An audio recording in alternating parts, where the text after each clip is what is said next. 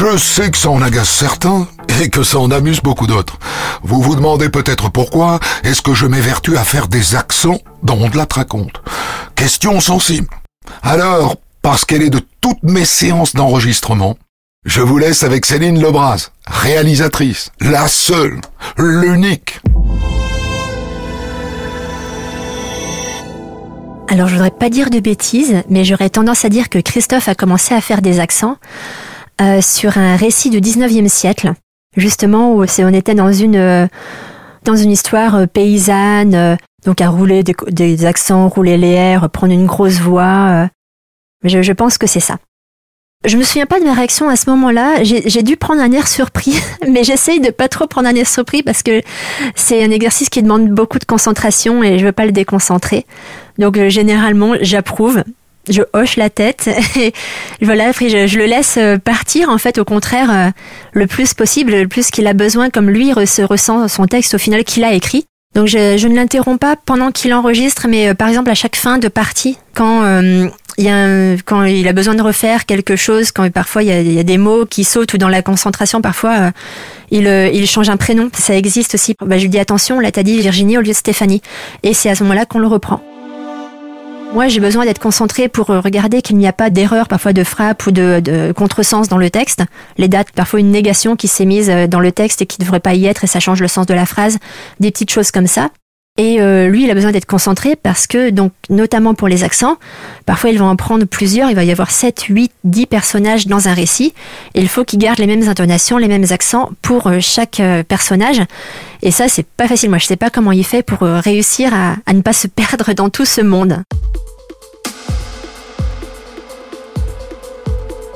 Mon accent préféré, bah, c'est vrai qu'on en revient un peu euh, à la question de départ, donc mais les accents, euh, donc notamment des notables du 19e siècle, avec des grands airs, l'air un peu roulé. Et j'aime bien aussi quand il fait les, euh, les médecins légistes ou les avocats, quand il fait les notables. Voilà, j'aime bien quand il fait les notables, généralement qui ont des voix un peu pincées et qui sont voilà qui se donnent des grands airs et il faut savoir que moi en enregistrement j'ai les gestes qui vont avec sachez-le donc Christophe quand il plaide dans, un récit, il, se déplace, il bouge les bras. Et donc moi, je suis un peu spectacle aussi.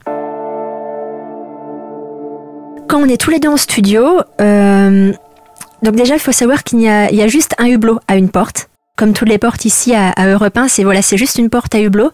Et sinon, c'est euh, une grande pièce qui est, vraiment fermée. Euh, voilà, on s'est vraiment isolé pour, pour être tranquille. Donc quand on rentre en studio, je donne son texte à Christophe, qui, donc, que j'ai imprimé en double exemplaire. Je m'installe derrière un ordinateur, et donc il a un, micro et un pupitre. Et euh, voilà, il installe ses feuilles sur le pupitre, il est en face de moi. Et moi, je prends un stylo, mais mon papier, c'est très scolaire, un stylo et mon récit. Et je, note au fur et à mesure toutes les indications dont j'ai besoin pour mon montage. Un texte de Christophe Ondelat est écrit en palatino 14, c'est la règle. Euh, ensuite, bah, un script, ça fait euh, une quinzaine de pages, entre 13 et 18 pages selon, euh, la, selon la longueur de l'histoire. Ensuite, il se repère tout de tête pour les voix, pour les, différents personnages. C'est lui qui a écrit son texte aussi, donc il a le temps de se l'approprier, d'y réfléchir avant. Mais il n'y a aucune indication supplémentaire sur son texte qui va lui dire attention à cet endroit-là, c'est euh, un accent, euh, c'est tel accent ou c'est telle personne qui parle. C'est euh, vraiment le déroulé du texte, juste comme dans n'importe quel livre. Les dialogues ont un alinéa et sont en italique. Mais sinon, non, il n'y a rien de rien de particulier. Tout de tête. Dans les coulisses de Rondelat raconte est un podcast produit par Europe 1 Studio. Réalisation Mathieu Blaise. J'en profite pour dire merci aussi à mon équipe. À bientôt.